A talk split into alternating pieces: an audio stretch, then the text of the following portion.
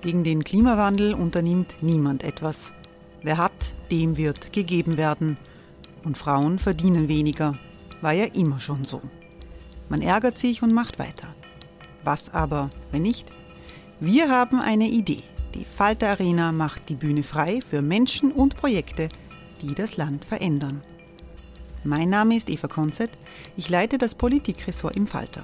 Und am Sonntag, den 26. Mai, veranstalten wir im Wiener Stadtsaal die nächste Falter Arena. Mit dabei unter anderem der ehemalige Politiker und Neosänger Matthias Strolz, Theresa Imre von Markter, Sonja Jöchtel von Love Politics oder Kari Ochsner von Ochsner Wärmepumpen. Machen statt jammern. Wir schauen uns an, wie das funktionieren kann. Kommen auch Sie vorbei. Alle Informationen und Tickets finden Sie unter falter.at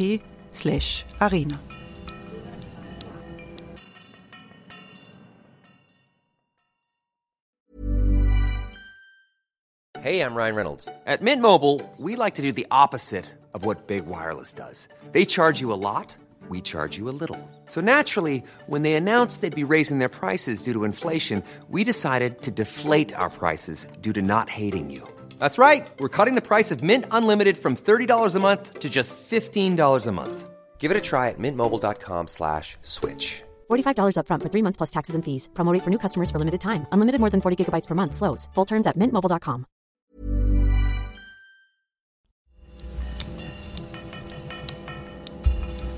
Falter Radio, der Podcast mit Raimund Löw. Herzlich willkommen, meine Damen und Herren, im Falter Radio, dem Podcast aus der Falter Redaktion in der Wiener Innenstadt.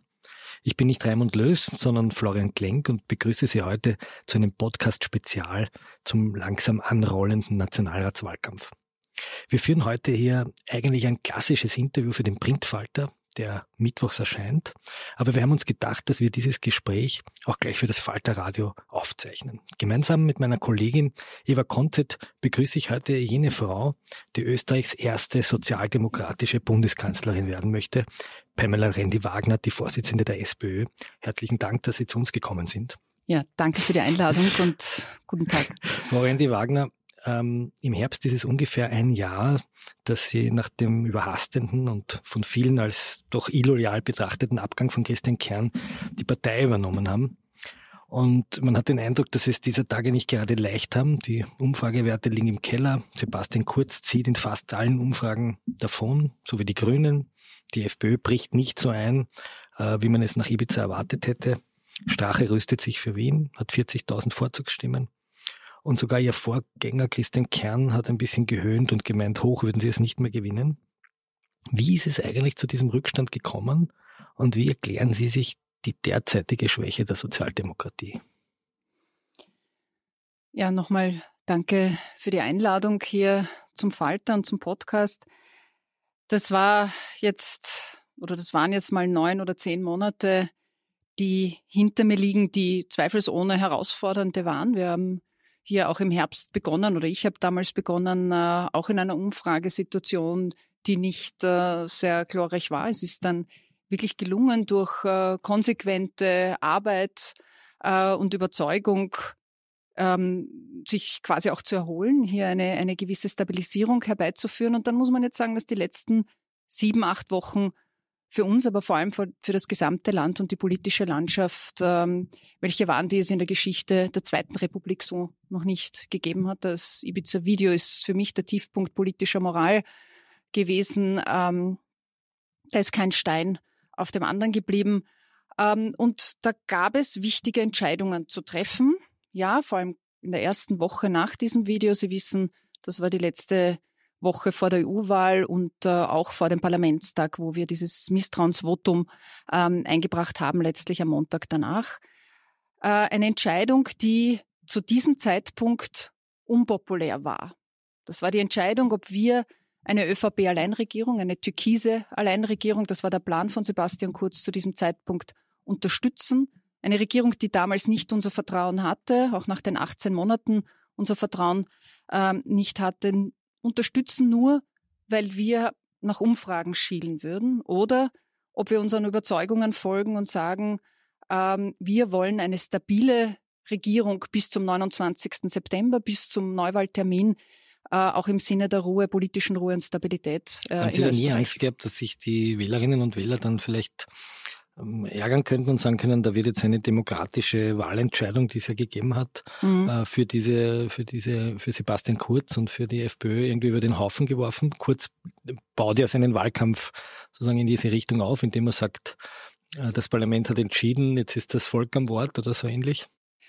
Für mich war wichtig, dass wir in dieser Situation keine parteitaktische äh, Überlegung machen, keine parteitaktische Entscheidung treffen, dass wir sagen, wir denken jetzt das, was äh, daran, was der Partei gut täte, sondern wir haben daran gedacht, was dem Land äh, gut täte. Und äh, ich fühle mich heute mehr als bestätigt, dass diese Entscheidung richtig war, dass die Überlegung und die Forderung nach einer Expertinnen mit Binnernähe geschriebenen Expertenregierung die richtige war, weil es genau das war, was wir brauchen, Ruhe und Stabilität. Und da sind wir heute. Sie haben auch Veröffentlichungen dazu gemacht, wie beliebt diese Regierung ist. Äh, auch das bestätigt mich. Wir haben als einzige diese Expertenregierung gefordert. Dazu war das Misstrauensvotum notwendig und alleine die Tatsache, dass wir äh, vor zwei Wochen im Parlament zahlreiche notwendige Parlamentsentscheidungen ähm, beschlossen haben, die wir seit Jahren gefordert haben, die wir seit Jahren für notwendig erachten, äh, wie die Karenzanrechnung, Karenzzeitenanrechnung für Frauen. Damit schließen wir die Lohnschere um drei Prozent zwischen Männern und Frauen. Das ist nicht erst jetzt ein Wahlkampfgag der SPÖ. Nein, das ist seit langem, und ich war Frauenministerin, seit langem eine Forderung der Sozialdemokratie. Wir kommen gleich bis zu, dem, hin zu den Pensionen. Wir haben einen eigenen Block, wo es um dieses freie Spiel der Kräfte Aber wichtig, geht. das hängt damit ja zusammen, weil wir ja ganz klar äh, das Misstrauensvotum dafür gebraucht haben, um diese Expertenregierung zu bekommen, um wieder eine fachliche Diskussion im Parlament führen zu können, um den Dialog wieder führen zu können. All das haben wir 18 Monate nicht gehabt. Mich würde ein bisschen interessieren, wie Sie diese, bleiben wir vielleicht noch ganz kurz bei Ibiza chronologisch. Wie haben Sie diesen Tag danach, da gab es eine riesige Demonstration am Ballhausplatz, die, glaube ich, Julia Herr, die äh, sozialdemokratische EU-Kandidatin, organisiert hat. Man hat sie da nicht gesehen. Wo waren Sie da eigentlich? Haben Sie da schon sozusagen diesen äh, Auflösungsantrag äh, intern äh, vorbereitet oder was? Wo waren Sie da? Wie haben Sie diesen Tag erlebt? Stimmt, da waren viele Menschen damals am Ballhausplatz, äh, weil viele die Wende damals mit Recht eingefordert haben. Ich bin auch natürlich jemand gewesen, der ganz klar für diese Wende nach Türkisblau äh, gestanden hat. Äh, ich habe damals äh, entschieden zu arbeiten. Wir hatten viel zu tun. Ich habe aber zweifelsohne auch gedacht, wenn du jetzt hingehst, könnte dir das so ausgelegt werden, dass du einfach jetzt äh, aus taktischen Gründen dich dort sehen lässt und äh, ein paar gute Bilder am Ballhausplatz ablieferst. Äh, ich habe daran gearbeitet, äh, dass ich mich vorbereite für meine, mein Interview auch, wie ich mich auf diese Situation jetzt inhaltlich hier ähm, positioniere. Ich habe viele Gespräche an diesem Tag natürlich zu führen gehabt mit vielen äh, Kolleginnen und Kollegen ähm, diesbezüglich, weil ich diese Entscheidung, wie wir uns hier Sozialdemokratie positionieren, nicht leichtfertig genommen Haben Sie auch mit Kurz gesprochen an dem Tag? Äh, das muss ich kurz überlegen. ähm, am nächsten Tag. Er hat am nächsten Tag in der Nacht irgendwie so gegen 22 Uhr, wenn ich mich jetzt wirklich richtig erinnere, das erste Mal mich angerufen. Sie haben damals ja kritisiert, äh, dass es, äh, dass der Bundeskanzler nicht versucht hat, Brücken zu bauen, auch Brücken zur Opposition zu schlagen. Hat sich das jetzt geändert? Telefonieren Sie jetzt öfters mit Sebastian Kurz? Er hat damals nicht ernsthaft versucht, das Gespräch zu suchen. Er hat nicht ernsthaft versucht, mit mir die Situation zu erörtern und gemeinsam zu schauen, wo gibt es eine Mehrheit im Parlament, damit wir eine stabile äh, Übergangsregierung schaffen. Ähm, das war mein Vorwurf und tatsächlich ist das damals so nicht erfolgt. Es gibt äh, jetzt sehr wenig Kontakt. Ich habe ihm vor ein paar Tagen ähm, geschrieben und habe gesagt, ich fände es gut, wenn wir uns hier ähm, in diesen Tagen auch während eines Wahlkampfes auf Augenhöhe zusammensetzen. Dieses Treffen wird in den nächsten Wochen stattfinden. Sie haben ja damals bei Ibiza ähm, politische Entscheidungen getroffen, die auch erfahrene Politiker herausgefordert hätten. Es war ein Crashkurs in politischer Führung. Mit wem berät man sich da? Mit wem spricht man sich ab? Wen ruft man an? Wie haben Sie diese Tage erlebt? Na, das sind Tage, die verbringt man zweifelsohne zu 70, 80 Prozent am Telefon. Ähm, ich habe aber darüber hinaus auch gesagt, dass sich eine Gruppe an äh, Kollegen und Kolleginnen äh, der Sozialdemokratie bei mir treffen soll. Wir haben uns dann zweimal in dieser Woche zusammengesetzt. Das sind von Peter Kaiser bis Doris Burres und viele und ein paar andere noch, die hier mit mir das Gespräch gehabt haben, äh, quasi im kleinen Kreis, wo wir uns die Zeit genommen haben, das äh, wirklich im Grunde auf äh, zu erörtern. Und es war klar von, für uns, äh, dass wir diesen Weg, dass kein Weg daran vorbeiführt, hier dieses Misstrauensvotum im Sinne der Stabilität auszusprechen. Sie haben äh, gesprochen von herausfordernden Monaten, seit Sie auch den ähm, SPÖ-Vorsitz übernommen haben. Ähm, eine Kritik, die, man, die immer wieder laut geworden äh, ist an Ihnen, äh, auch von Seiten der Medien, ist, dass Sie sich medial sehr rar gemacht haben. Man hat fast gesagt, Sie, Sie sind ein bisschen medienscheu. Ähm, welche Strategie hat da dahinter gesteckt? Na, ich, ich glaube nicht ganz so an diese Kommentatoren, weil da gibt's die, die zu sa sagen, sie war zu wenig äh, präsent und das war kurz vor Weihnachten das erste Mal, kurz vor Weihnachten das erste Mal.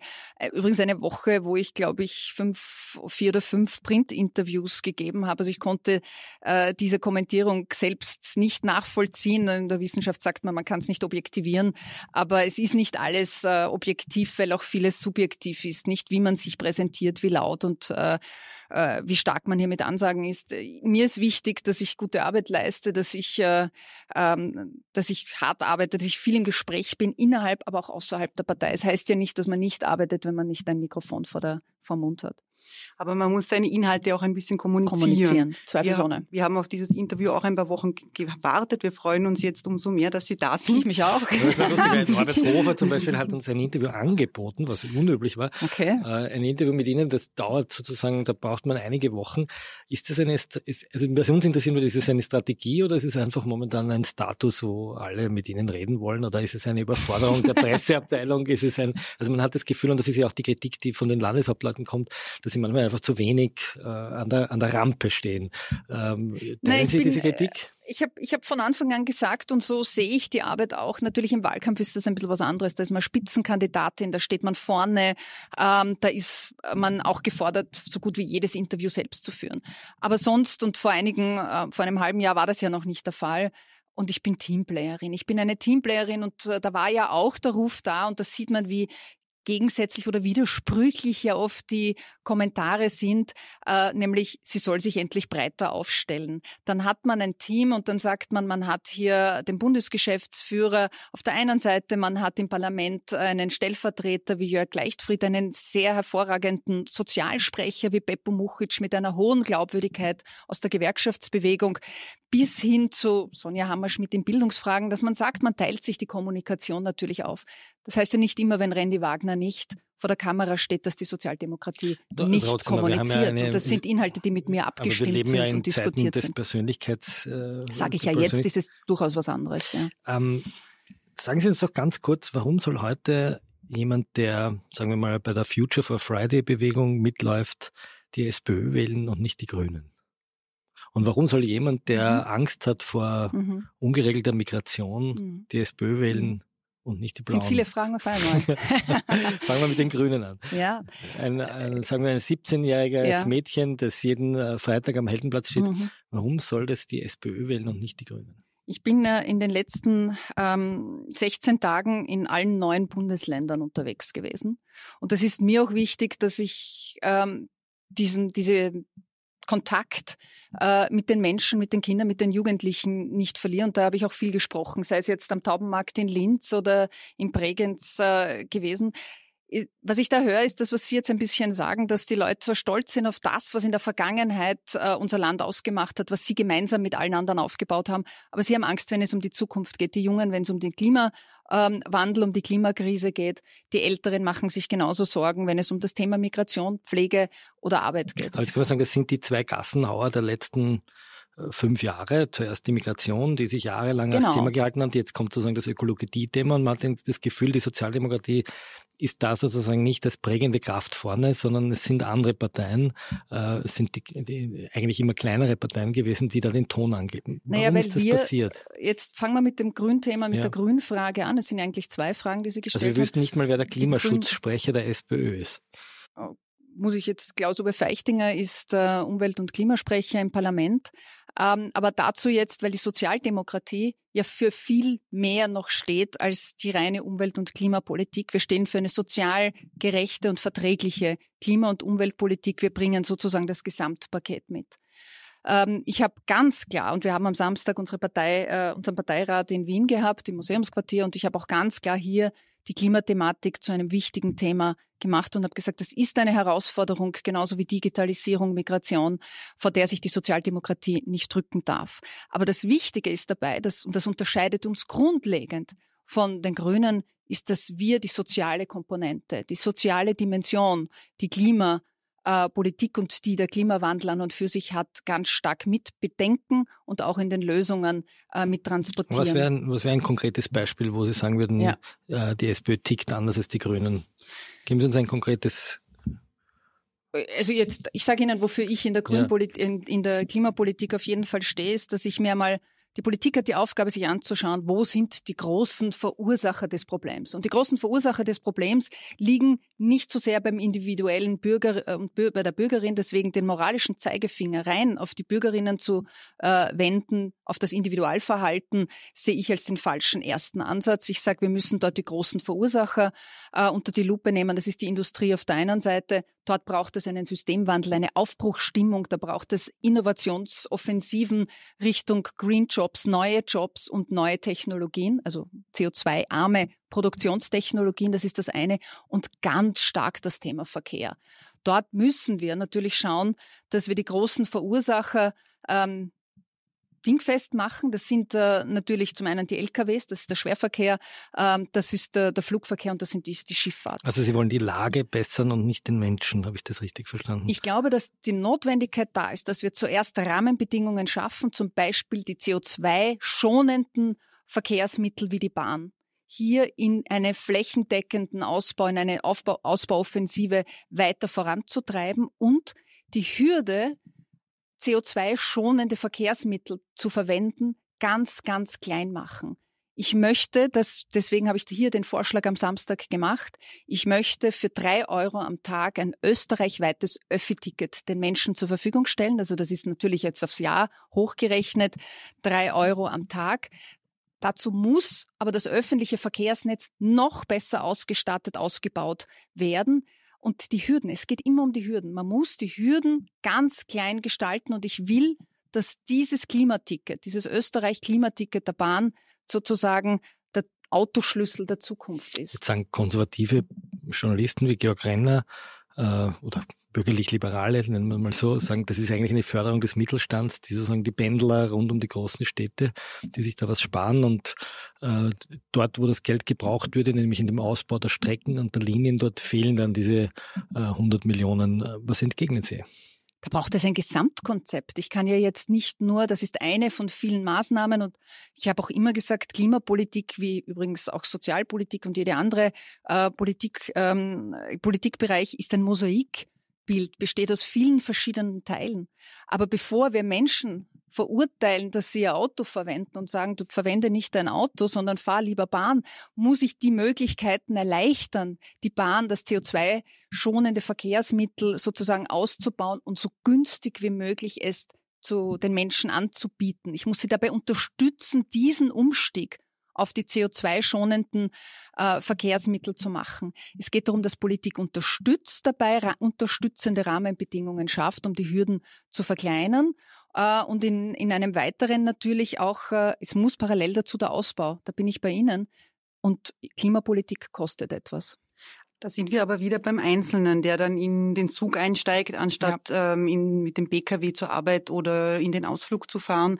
Ähm, in Ihrem Grundsatzprogramm steht, dass die SPÖ fordert, Österreich solle bis 2040 CO2-neutral sein. Mhm. Das wird nur mit dem Ausbau von Bus und Bahn nicht passieren. Haben Sie da konkrete Maßnahmen, wie wir dahin kommen? Also ich glaube, dass man immer dort beginnen soll, wo man schon Stärken hat. Und Österreich ist ein starkes Bahnland. Also wir sind hier stark im europäischen Vergleich. Wir sollten diesen Weg konsequent, deswegen habe ich gesagt, setzen wir dort an, gehen wir diesen Weg konsequent weiter und auch das Ziel, dass die Bahn CO2-frei bis 2030 ist, äh, können wir ambitionierter setzen und sagen, ähm, gehen wir auf 2025 CO2-freie Bahn. Das ist auch ein weiterer Schritt. Und befreien wir die Bahn von der sogenannten Energieabgabe. Mir ist es nicht einleuchtend, dass man das sauberste Verkehrsmittel mit einer Abgabe, einer sogenannten Energieabgabe in der Höhe von 30 Millionen äh, sozusagen bestraft oder, oder belegt, die gehört weg. Was mit Hingegen, der Pendlerpauschale? Wir fördern momentan ja Leute, die sich möglichst weit von öffentlichen Verkehrsmitteln äh, ansiedeln.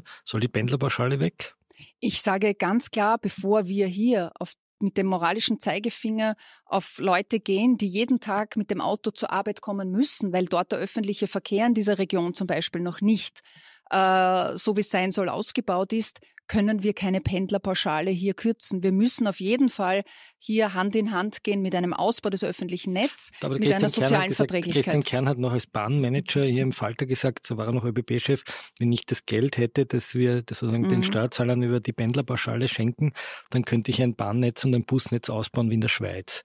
Äh, ist das nicht ein verlockendes Argument zu sagen? Ich glaube, da braucht es äh, noch mehr Überlegung, um, um da die richtigen Schritte weiterzusetzen. Die Pendlerinnen und Pendler hier als erstes unter die Lupe zu nehmen und zu bestrafen, ist absolut aus meiner Sicht der falsche Weg. Menschen müssen in die Arbeit kommen, solange es dort keinen sinnvollen öffentlichen oder was heißt Arbeit, manchmal in den Kindergarten, es, manchmal ist es nur der, der Supermarkt, der einfach zu weit entfernt ist. Da braucht es einen sinnvollen Ausbau. Und dann kann ich diese Maßnahmen setzen. Aber ich kann nicht vorher Menschen sozusagen zwingen, hier äh, aus moralischen und, und klimatechnischen Gründen das zu tun, bevor die Politik die Rahmenbedingungen so geschaffen hat. Kommen wir zum zweiten Großthema der Migration. Ähm, als die Diskussion über Carola Rakete äh, mhm. aufgeflammt ist und die Seenotrettung, haben ähm, insgesamt 50 deutsche Städte und Kommunen angeboten, äh, Flüchtlinge, die Flüchtlinge aufzunehmen, die Frau Rakete auf ihrem Boot hatte. Das Rote Wien war nicht dabei. Es gab, glaube ich, keinen einzigen sozialdemokratischen Politiker oder keine Politikerin, die diese Forderung erhoben hat. Warum eigentlich? There's never been a faster or easier way to start your weight loss journey than with PlushCare. PlushCare accepts most insurance plans and gives you online access to board-certified physicians who can prescribe FDA-approved weight loss medications like Wigovi and Zepbound for those who qualify. Take charge of your health and speak with a board certified physician about a weight loss plan that's right for you. Get started today at plushcare.com slash weight loss. That's plushcare.com slash weight loss. Plushcare.com slash weight loss. Also ich kann Ihnen sagen, diese Diskussion, ich möchte nur ganz vorweg sagen, in dieser äh, aktuellen Diskussion ist es so, wenn jemand Menschen vom Ertrinken rettet, dann darf diese Person, weil auch das war ja ganz zu Beginn ein Thema, niemals unter Strafe gestellt werden. Das muss außer Zweifel sein. Ähm, zweitens, diese ganzen Diskussionen, die sich jetzt seitdem dahinziehen, zeigen vor allem, und da, da muss man ja hin, zeigen ja vor allem eins, ein Versagen der Europäischen Union im Lösen der Migrationsthematik. Und auch der EU-Ratsvorsitz, äh, den wir vor kurzem hatten, hatte in diesem Bereich keine Meter und keine Lösungsansätze, keine sinnvollen gezeigt. Und was es schon braucht, ist eine sinnvolle und zwar nachhaltig, strategisch nachhaltige Lösung der Migrationsthematik vor Ort, in den Herkunftsländern, in Afrika. Und wir können nicht annehmen, ähm, wenn wir die Probleme nicht vor Ort lösen, werden wir sie in Europa auch nicht lösen können. Und es gibt keine Ansätze, keinen Migrationsbeauftragten, äh, zum Beispiel der Europäischen Union, der zum Beispiel das Mandat hätte, der Mitgliedstaaten nachhaltig, sinnvoll und auf Augenhöhe mit Afrika zum Beispiel zu verhandeln, was, äh, was Verfahrenszentren unter UN- und menschenrechtswürdigen Bedingungen betrifft in Afrika. Das werden auch, äh, das wären Themen, von denen man, über die man spricht, seit Jahren, seit Monaten spricht und wo wir keine Lösungen sehen. Aber steht die Linke da nicht vor einem, oder die sozusagen die, die humanistisch geprägten Politiker, nicht nur die Linken, auch die Bürgerlichen, mhm. nicht vor dem Dilemma, wenn man sich die Zahlen anschaut. Herr Salvini sagt, ich schließe meine Häfen. Ja. Und wenn man die Ankunftszahlen sieht, tatsächlich weichen äh, die, die äh, Boote auf Spanien aus, sie weichen auf Malta aus und tatsächlich hat Italien eine totale Reduktion der Boote. Ist diese gewisse Brutalität, die er da durchblitzen lässt, äh, nicht für die Wählerinnen und Wähler wahnsinnig verlockend? Sie meinen für, dann, den, für, die, für, die, italienischen Für die Wähler. italienischen Wähler. Ja. Und, und, orientiert sich nicht ein Politiker, der sich sozusagen auf diese, äh, auf ja, diese Strategie verlegt? Absolut richtig. Sie, das spielt ja nur in die Hände äh, der rechten Politik äh, in Europa. Man sieht es am Beispiel Italien. Salvini. Gut, aber Salvini und Kurz und sagen, die tatsächliche auch, Zahl der spielt natürlich auch in Österreich. Jetzt sagen ja, Salvini genau. und Kurz, die Zahl der Überquerungen hat sich halbiert, auch die Anzahl der Toten ist dramatisch zurückgegangen. Ähm, durch unsere scheinbare Brutalität erreichen wir, dass viel weniger Leute im Mittelmeer trinken. Ja, das ist, ist das nicht verlockend? Das ist für mich nicht verlockend, weil man damit äh, nichts gelöst hat. Indem ich einen Hafen sperre und sage, Menschenrettungsboote, was auch immer, dürfen hier nicht anlegen, habe ich ja noch gar nichts gelöst. Wo ist die Lösung? Die Lösung ist nicht da. Wir brauchen endlich eine europaweite gemeinsame Asylpolitik. Es braucht europäische Asylverfahren, die endlich auch kurz, also innerhalb von kurzer Zeit funktionieren. Drei Monate wurden da immer als äh, sinnvoller Zeitrahmen genannt. Es braucht menschenwürdige unter UN-Menschenrechtskonvention laufende und aus äh, unter der Schirmherrschaft auch der EU oder der UN stehende Verfahrenszentren in in stabilen, politisch stabilen Ländern. Libyen, glaube ich, ist kein stabiles Land. Wir haben hier Bürgerkriegssituationen. Es ist kein politischer Ansprechpartner da, der verlässlich wäre. Tosco meinte, Niger wäre so ein Land. Niger wäre ein, Niger. eine Möglichkeit, äh, damit man auch den Menschen diese Falle dieser langen, des langen Marsches durch die Wüste, der oft ein Todesmarsch für viele ist, äh, erspart. Weil was ist es denn? Es ist eine wirkliche Sackgasse für die Menschen, dann in einem Zentrum in Libyen zu landen, wo sie weder nach Europa kommen, noch das Geld haben, wieder äh, zurückzugehen. Das ist verrückt, was hier derzeit passiert. Man muss wirklich sinnvolle, nachhaltige Konzepte europäischer Natur endlich erarbeiten. Äh, und das wird eine der zentralen Aufgaben der nächsten äh, EU-Kommissionspräsidentin sein. Es war aber weder Thema zum Beispiel im äh, EU-Wahlkampf der SPÖ, es war jetzt kaum ein Thema im anlaufenden Wahlkampf für den Nationalrat. Man hat ein bisschen das Gefühl, die SPÖ versucht da ähm, das Thema zu umschiffen und diese heiße Kartoffel nicht anzugreifen. und die heiße Kartoffel nicht anzugreifen. Ähm, blickt man da nach Dänemark zu den, ähm, zu den, zu den dänischen Sozialdemokraten, die mit einem sehr harten Ausländerkurs beim Wähler und beim, bei der Wählerin gepunktet haben? Oder warum wird dieses Thema nicht ähm, von der SPÖ weiter nach vorne gestellt mit einem Gegenmodell? Und die Grünen machen das derzeit. Also ich weiß aus internen mhm. äh, Überlegungen der Grünen, dass die in das Migrationsthema nicht mehr einsteigen. Also ich habe allein in den letzten äh, Wochen, so lang sind wir jetzt noch nicht in einem Wahlkampf, äh, sind erst wenige Wochen. Sie wissen, er war mehr als überraschend.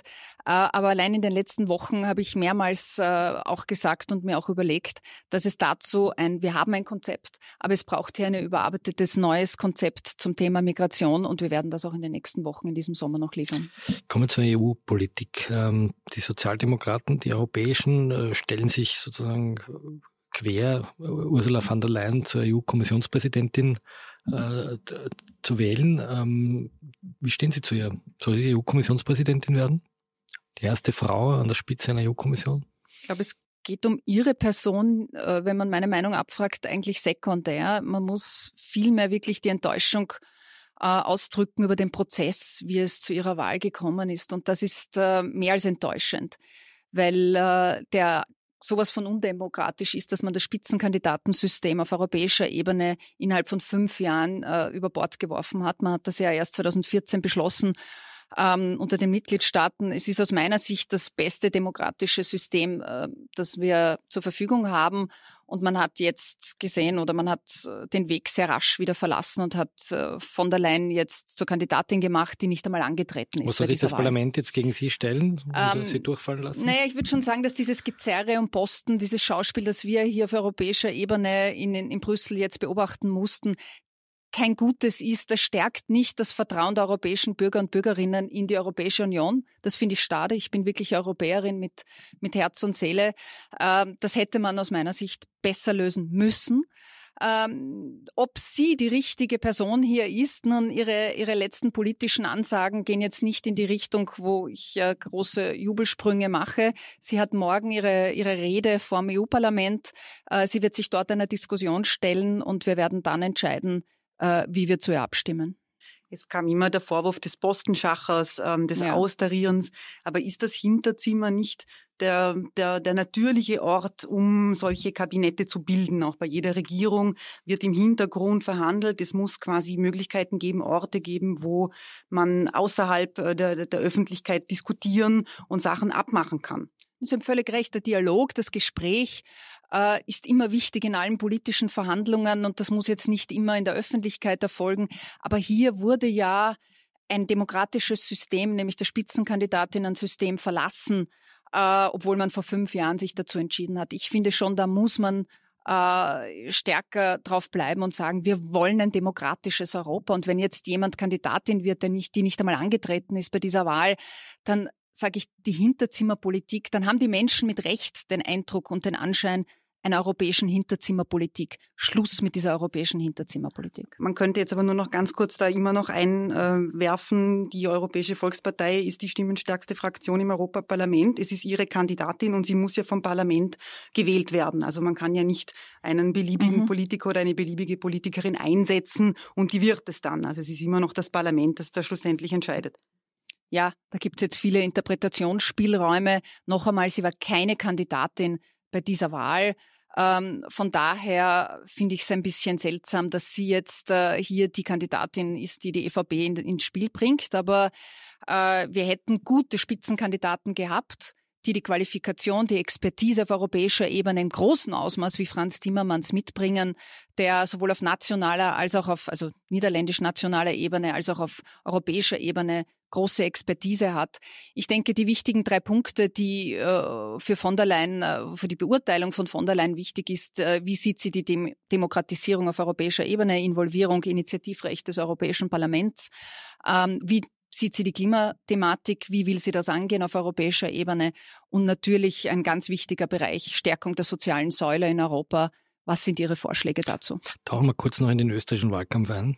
Mhm. Ähm, was auffällt, ist, die Grünen präsentieren eine Kandidatin, man muss sagen Kandidatinnen vor allem nach den anderen. Äh, die Neos versprechen den großen Überraschungskandidaten. Bei der SPÖ hört man, dass Christian Deutsch und Luigi Schober jetzt den Wahlkampf managen. Aber wenn ich jetzt nachdenke, wer ist äh, in der SPÖ für die Sicherheit zuständig? Wer ist der Klimaschutzsprecher? Äh, wen rufe ich an, wenn ich etwas zum Gender Pay Gap erfahren will? Da höre ich eigentlich keine neuen Gesichter, sondern oder sehe keine neuen Gesichter, sondern sozusagen einen alten SPÖ-Club. Wo sind Ihre neuen Leute? Also Doskozil, die Diskussion, Doskozil, der hin und wieder aufs Schienbein tritt. die äh, Diskussion zu den Kandidaten und Kandidatinnen kann man natürlich in beide Richtungen führen und ich wette, hätte ich jetzt äh, fünf Quereinsteiger oder Steiger, Einsteigerinnen präsentiert, neue Gesichter präsentiert, würden wir vielleicht heute hier sitzen und äh, Florian Klenk würde mich fragen, hat die SPÖ nicht genug Expertinnen und Experten in ihre eigenen, eigenen Reihen? Muss sie hier Quereinsteiger, Celebrities. Double, Double Bind Journalismus, ne? Äh, nie kann man es ihnen recht machen. Äh, nie kann man es ihnen recht machen. Einmal lächelt die Randy Wagner in den nehmen Interviews. Wir das, Thema, nehmen wir das zentrale Thema genau. Sicherheit. Das große, genau. das große Thema der FPÖ, mit der sie sozusagen noch immer abräumt und, und mittlerweile wählen die Arbeiter äh, nicht äh, kann man sie nicht mehr zurückholen, sondern sie haben nie SPÖ gewählt. Und wer sind da zum Beispiel in der SPÖ für das Thema Sicherheit zuständig? Mir fällt niemand ein. Naja gut, wir, die SPÖ, die Sozialdemokratie besteht ja aus mehr als aus dem Parlamentsclub. Das sind ja mal die Abgeordneten und wir haben ja derzeit auch Sicherheitssprecher. Also ich darf erinnern, wir haben Polizisten zum Beispiel unter unseren Abgeordneten mit großer Expertise. In dem Fall ist es Rudi Blessel ähm, aus Niederösterreich, der äh, dafür zuständig ist, gemeinsam mit Angela Luega als Sicherheitssprecherin im Parlament, äh, die den Bereich gut mit ihrer Expertise abdecken. Ähm, und wir haben Hans-Peter Doskozil, der natürlich auch eine ausgewiesene Expertise und, und Erfahrung auf dem Gebiet hat. Das heißt, die Sozialdemokratie ist ja wesentlich breiter als der Parlamentsclub ist sehr breit und sie richtet sich auch gern vor allem medial ähm, Begehrlichkeiten aus, Wünsche aus. Ähm, wir haben jetzt die, die Diskussion um ihre, um, um die, um den Parteivorsitzenden, das ist äh, gegessen. Ähm, jetzt kommt Hans-Peter Doskozil und hat wiederholt äh, verlautbaren lassen, dass er offenbar eine ähm, türkisrote Regierung sich wünscht. Was antworten Sie darauf und denken Sie sich manchmal, wenn er alles besser weiß, dann soll er doch den Job machen. Na, wenn ich eine Verantwortung übernommen habe und äh, die Entscheidung habe ich im September dazu getroffen, dann werde ich mir das in keiner Sekunde denken, äh, auch jetzt nicht. Äh, nie, noch nie gedacht, dass er den Job machen soll. Jetzt nimm du doch den Krempel und geh voran. Nein, wieso so? Nein. Schlimmsten, es gibt so ein schönes Meme von äh, Theresa May, wo sie hinter einer geschlossenen Tür steht und dann allen den Finger zeigt. sie nie so einen Moment. Und ja, vielleicht gibt es diese Momente ab und zu. Runter, Wir ja. sind alle nur Menschen. ich glaube, das denkt sich jeder ab und zu über sein Umfeld, äh, rutscht mir alle den Buckel runter. Aber im Endeffekt heißt ja Verantwortung äh, in guten wie in schlechten Zeiten oder in guten wie in schwierigen Zeiten. Und dass das Schwierige für, für Österreich und auch äh, für die Sozialdemokratie war, weil wir wichtige Entscheidungen zu treffen hatten, hatten, die schwierig waren, ähm, ist unbenommen, ja. Aber ich wachse mit der Herausforderung und Sie sehen, ich bin noch da und es wurden viele Diskussionen geführt und ich gehe diesen Weg sowas von konsequent weiter ähm, und werde alles daran setzen, so viel Vertrauen wie möglich der Wähler in den nächsten elf Wochen zu bekommen. Mir ist aufgefallen, auf Social Media gibt es dieses, diese schöne Bügel-Challenge, äh, wo, sie, wo sie mit Ziel um die Wette bügeln und ich glaube ihn besiegen. Ähm, wem ist das eingefallen? Ist das eigentlich, ähm, ist es den Burgenländern eingefallen? Das ist ja das war ein, ein sehr eigentlich ein sehr selbstironischer Versuch, ihn einzufangen, hat man das Gefühl gehabt. Das war nicht mehr und nicht weniger als ein burgenländisches Volksfest in Rust am See, Sommertour-Auftakt der Burgenländer. Ähm, dort haben die Burgenländer, die dort waren, die Besucher und Besucherinnen gegen den Landeshauptmann Fußball gespielt. Da gab es nämlich, das man leider, glaube ich, nicht so prominent, auch so ein Wettfußballspielen mit Treffschießen äh, und ein Bügelbrett und noch irgendetwas. Es waren drei Challenges. Eine davon war das Bügeln. Äh, es war ein Volksfest, nicht mehr und nicht weniger. Und ich bin nichts Besseres äh, als jeder Besucher dieses Volksfestes, die gegen Hans-Peter Doskozil angetreten sind. Daraus eine feministische Diskussion zu machen, ist leicht übertrieben. Ja, darum sage ich ja, es, war, es hat ja auch etwas Gemeinsames gehabt. Ne? Sie haben, Doch nett. Ja. ja. Wie ist es eigentlich als erste Frau an der Spitze der SPÖ? Jetzt sind Sie da umgeben von lauter Männern, die es besser wissen, die sich alle noch nicht Wahlen gestellt haben, muss man sagen. Weder Michael Ludwig noch Hans-Peter Doskozil ähm, wurden gewählt vom Volk und die wissen es aber besser. Ähm, erzählen Sie uns ein bisschen, wie das dann so hinter den Kulissen läuft. Wenn die wieder mal stänkern gegen Sie, rufen Sie dann an und sagen Sie, war das notwendig? Na, ich bin jemand, der ganz stark im Dialog ist. Also wirklich ständig versucht auch in Kontakt zu bleiben mit vielen, äh, sie in Situationen, wo politisch äh, eine Entscheidung gefordert ist, wie zum Beispiel nach Ibiza, äh, alle an den Tisch holt. Ich glaube, das ist etwas, was es in der Vergangenheit in der Intensität und Dichte nicht gegeben hat. Ich habe auch äh, im, in den Parteigremien, in den Sitzungen gesagt, diskutieren wir hier lautstark, streiten wir hier herinnen, kein Problem, diskutieren wir es aus und dann gehen wir aber hinaus und haben eine gemeinsame Meinung dazu, äh, dass der eine oder andere ein Interview äh, gibt. Die Buben halten sich noch nicht dran. Ne? Ja, das kann schon sein. Wir sind halt sehr, sehr viele und wir, wir haben auch viel zu sagen. Und im Endeffekt macht das auch die Stärke der Sozialdemokratie aus, dass wir so eine Diversität und Vielfalt haben.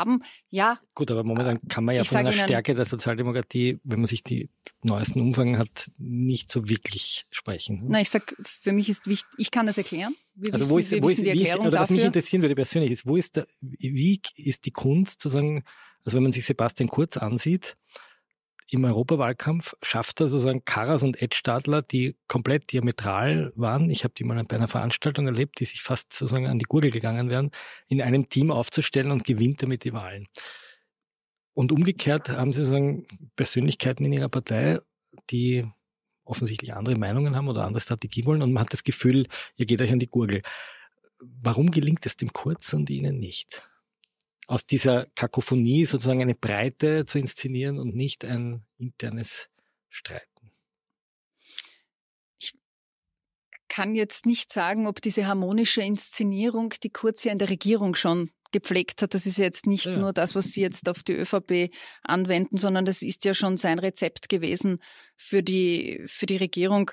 Ob das äh, wirklich das Richtige ist. Für mich ist das wirkliche Inszenierung. Ich stehe für handfeste Politik. Ich stehe wirklich für eine ehrliche Politik und äh, nicht die Politik, die hier große Überschriften produziert.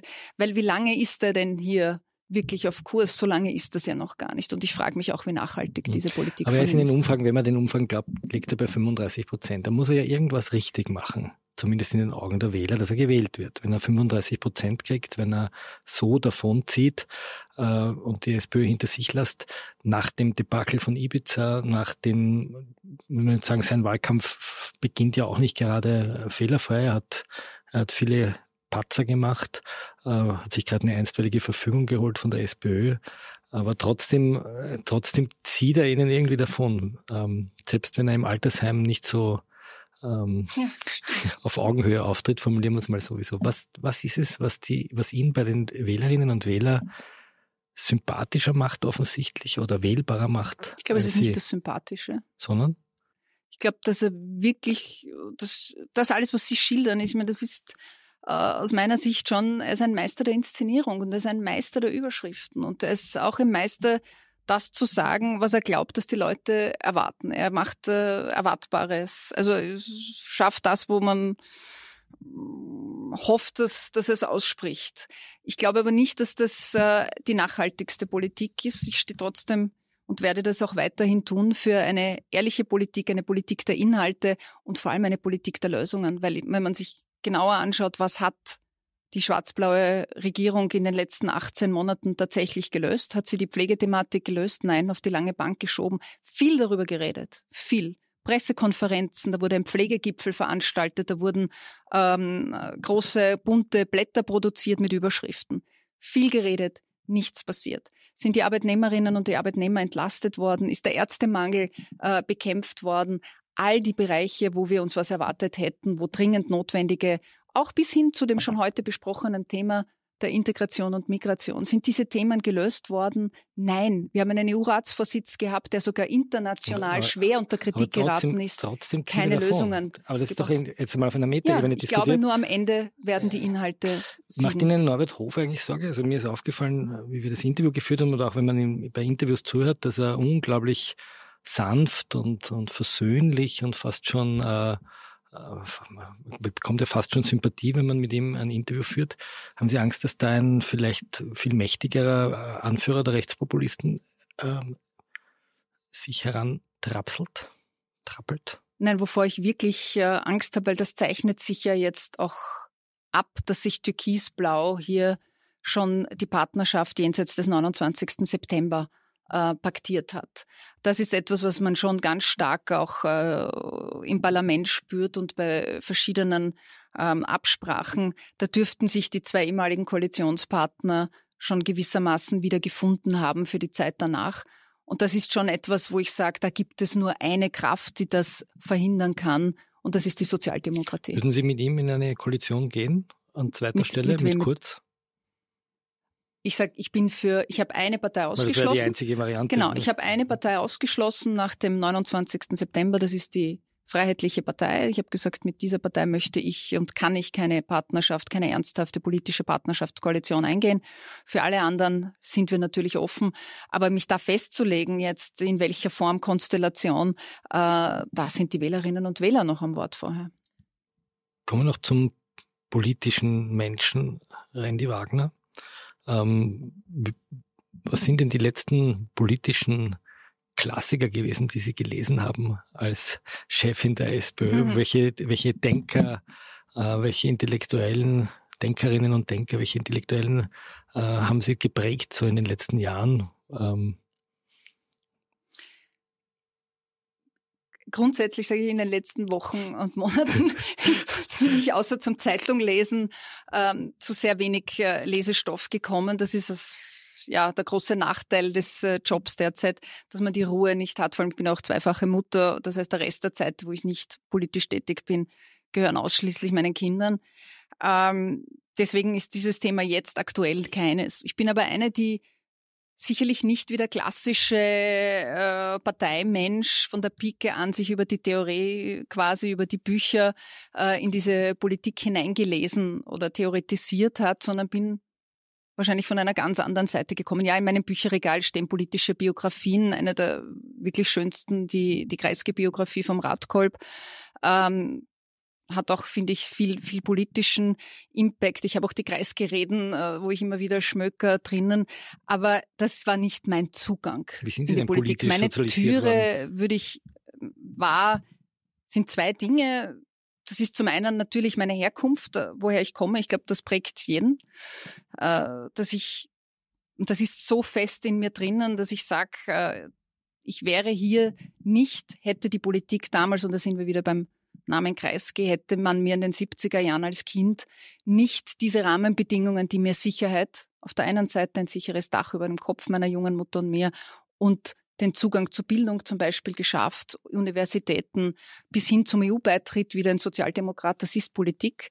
Bei EU-Beitritt gewesen, dass ich in England auch äh, die Möglichkeit gehabt habe, einen Teil Wobei zu sagen muss, studieren. das war eher Mock als Franitzky. ne? Die SPÖ war eigentlich lange Zeit Naja, gegen aber es den war ein Beitritt. ne? Kanzler, war ein roter Kanzler, es war Franz Franitzky, der die Österreich in die Würde EU jetzt Mock, damit geführt würde hat. jetzt Mock äh, wahrscheinlich einen Protest erheben und Ja, aber es war Politik, sagen wir, Politik Ja. hat es ermöglicht. Das sind die, die Chancen und die Möglichkeiten. Und dann natürlich meine, meine wissenschaftliche Arbeit, wo ich sehr bald in meinen noch äh, akademischen Arbeiten gesehen habe, ich habe, bin ja Tropenmedizinerin, habe in London äh, auch äh, die Unterschiede der, der Gesundheit zwischen Kontinenten gesehen. Und dass es Unterschiede von 10, 20 Jahren Lebenserwartungsunterschiede zwischen Kontinenten wie Afrika und Europa gibt. Und dann geht man nach Europa und sieht, noch immer zwischen Osten und Westeuropa haben wir auch Lebenserwartungsunterschiede, die viele Jahre betragen. Und gehen Sie nach Wien, da haben Sie auch Lebenserwartungsunterschiede. Und das ist begründet dadurch, dass diese Menschen andere Gesundheitschancen haben, äh, geringere Chancen haben, ähm, selbstbestimmt gutes Leben zu führen. Ähm, und das ist sozialdemokratische Politik, der Ansatz zu sagen, alle Menschen haben die gleichen Chancen verdient. Und ich stehe für eine Politik und dafür bin ich äh, in die Politik ursprünglich gegangen, dass alle Kinder und alle Menschen die gleichen Chancen haben, unabhängig, woher sie kommen und wie dick die Briefbörse der Eltern ist.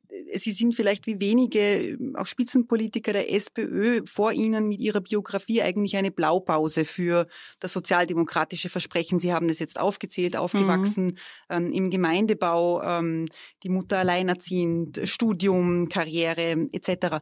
Ihre Biografie erinnert vielleicht dann noch an die Biografie von Christian Kern.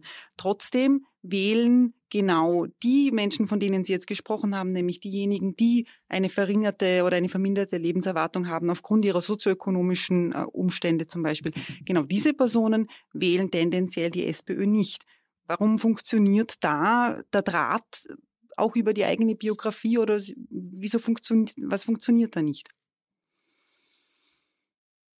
Naja, wir arbeiten schon dran und das ist auch ein Thema äh, der letzten Wochen und Monate unserer Arbeit gewesen, dass wir die Botschaft noch richtig formulieren. Ich glaube, wir müssen hier äh, die Themen so benennen, dass die Menschen sie besser verstehen. Das ist äh, schon eines, aber wir können, die Sozialdemokratie ist ja eine, eine sehr breite Bewegung seit jeher gewesen, die auch versucht, die Breite der Bevölkerung anzusprechen. Und wenn es die Themen, die ich jetzt erwähnt habe, die Gesundheit, die fairen Arbeitsbedingungen, bis hin zur Klimapolitik, das sind ja Themen, die alle Bevölkerungsgruppen, egal ob die, die Sie jetzt angesprochen haben, bis hin zu Forscherinnen, Wissenschaftlerinnen, Künstlerinnen, genauso eine Thematik ist, ob jemand einen, äh, eine gesicherte Gesundheitsversorgung hat, äh, fair behandelt wird am Arbeitsplatz, Arbeitnehmerrechte, Arbeitnehmerinnenrechte und so weiter und so fort. Das heißt, wir werden immer, wir wollen immer die Breite ansprechen.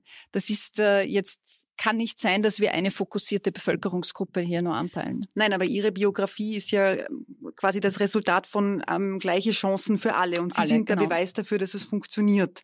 Offenbar. Aber wie holen wir die ab? Aber kann sein, dass sich die Leute diese, diesen Traum gar nicht mehr Zutrauen. träumen, sondern eigentlich nur Angst haben abzusteigen und deshalb Richtig. konservative und reaktionäre Parteien wählen, die sagen, wir schützen euch vor dem Abstieg, statt äh, wir versprechen euch den Aufstieg. Genau, nicht umsonst haben wir das Motto am Samstag gehabt, Mut für Österreich, gut für Österreich. Das ist ja auch ein Mut machen den Menschen wieder, die sich gar nicht mehr zutrauen, auch an ihre Zukunft zu glauben. Das ist das, was Sie ansprechen. Dieser Zukunftspessimismus. Ich glaube, das ist etwas, was äh, äh, sich sehr stark breit gemacht hat und den politische Parteien wie äh, die Rechten wie kurz ausnützt, indem er Ängste schürt, indem er genau darauf schaut, wo sind die Ängste der, der Bevölkerung. Und genau dort setzt seine Politik an. Nicht, dass er sagt, ich will diese Ängste nehmen. Ich will ihnen wieder Hoffnung und Zuversicht machen. Ich, das, wie Gut, ich das es würde sehe. ich kurz jetzt anders sagen. Genau, sagen, weil er nützt diese Ängste aus und das macht Hofer genauso. Sie schüren diese Ängste und sie spalten äh, dieses Land und diese Gesellschaft. Kommen wir zum Schluss. Ähm, wo ist Ihre Schmerzgrenze? Mich erinnert ja die Situation jetzt so ein bisschen an das Jahr 2002. Da ist auch die Regierung in die Luft geflogen. Alfred Gusenbauer ist angetreten und musste dann zuschauen, wie Wolfgang Schüssel, ich glaube, über 40 Prozent bekommen hat. Äh, er war am Profilcover als der größte Loser der Sozialdemokratie. Vier Jahre später hat er dann die Wahl gewonnen. Ähm, angenommen, die Umfragen werden Realität und Sie verlieren wirklich so stark, wie es jetzt ist, treten Sie dann zurück oder probieren Sie es ein zweites Mal wie Alfred Gusenbauer, um dann Bundeskanzlerin zu werden? Sie, Sie lachen mit Recht, weil die Was wäre wenn Fragen beantworte ich hier im Leben nicht und in der Politik nicht, weil ähm, sie bringen einfach nichts. Naja, aber es ist interessant für die Wähler zu wissen, ob sie so ein langfristiges Projekt anstreben, auch im Falle eines jetzigen äh, Verlusts, oder ob, ob sie dann sagen, okay, das war nichts, äh, Doskozil, Ludwig übernimmt sie ja. Also ich habe das ist ja, was Sie ansprechen, ist, habe ich einen Plan B oder nicht quasi Na, für die Zeit, wenn es so ausgeht? Gusenbauer hat vier Jahre gewartet und siehe da. Die Entscheidung treffe ich dann, wenn es soweit ist. Ich gehe jetzt davon aus und ich werde alles dafür tun, diese elf Wochen, da bin nicht nur ich gefordert, da ist die gesamte Sozialdemokratie gefordert, auch Hans-Peter Doskozil im Übrigen, äh, da, das Seinige oder Ihrige dafür zu tun, dass wir so viel Vertrauen wie möglich in, in unsere Politik, ja, in die Politik der Chancen und der Sicherheiten, der Zuversicht und der Hoffnung und nicht des Spaltens und der Ängste äh, setzen. Und dazu muss man kommunizieren. Und da sind wir, und da muss man selbst einen Zukunftsoptimismus versprühen. Und das ist genau das, so habe ich diese Sozialdemokratie aber nicht übernommen im September. Das ist eine auch zukunftspessimistische Bewegung zu einem gewissen Teil gewesen. Und genau das ist jetzt äh, die Herausforderung. Und ich sage, ich war in neun Bundesländern und ich habe alle neun Landesparteien besucht. Das war wichtig, um mit allen auch zu diskutieren. Und ich bin mit sehr großer ähm, Leidenschaft und Optimismus zurückgekommen, weil ich dort wirklich diesen Zukunftsoptimismus in der Partei, in der Sozialdemokratie wieder spüre. Die wollen alle rennen. Das ist eine Richtungsentscheidung und alle wissen, es kommt darauf an, hier diese Ibiza-Koalition nach dem 29. September zu verhindern. Wo liegt die Schmerzgrenze nach unten und wo liegt die Hoffnungslatte nach oben? Österreichische erstgewählte Bundeskanzlerin zu werden. Dankeschön. Danke. Vielen Dank. Das war ein Falter Radio Spezial mit äh, Pamela Rendi Wagner. Ich bedanke mich bei meiner Kollegin Eva Konzett, die mit mir dieses Interview geführt hat. An der Technik sitzt wie immer Anna Goldenberg. Wir bedanken uns bei Ursula Winterauer, die die Signation dieses Podcasts komponiert hat. Wir verabschieden uns von den Hörern von Radio Agora in Kärnten und Freirad in Tirol und ich möchte Sie einmal mehr bitten, den Falter zu abonnieren. Unter abo.falter.at können Sie ein Abo abschließen, ein Digital-Abo oder wie es uns am liebsten ist, ein Zwei-Jahres-Abo, um unseren Journalismus zu unterstützen. Ich verabschiede mich im Namen des gesamten Falter-Teams und wünsche Ihnen eine spannende politische Woche und vor allem eine aufregende Lektüre der neuen Ausgabe des Falters, den Sie auf falter.at slash Falter oder im Kiosk lesen können.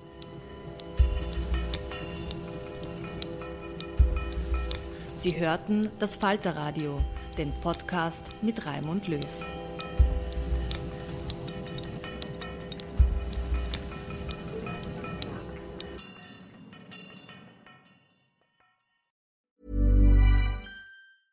Even when we're on a budget, we still deserve nice things. Quince is a place to scoop up stunning high-end goods for 50 to 80% less than similar brands. They have buttery soft cashmere sweaters starting at $50 luxurious Italian leather bags, and so much more. Plus, Quince only works with factories that use safe, ethical, and responsible manufacturing. Get the high-end goods you'll love without the high price tag with Quince. Go to quince.com/style for free shipping and 365-day returns. Imagine the softest sheets you've ever felt. Now imagine them getting even softer over time. That's what you'll feel with Bowl and Branch's organic cotton sheets. In a recent customer survey, 96% replied that Bowl and Branch sheets get softer with every wash. Start getting your best night's sleep in these sheets that get softer and softer for years to come. Try their sheets with a 30-night guarantee. Plus, get 15% off your first order at bowlandbranch.com. Code BUTTERY. Exclusions apply. See site for details.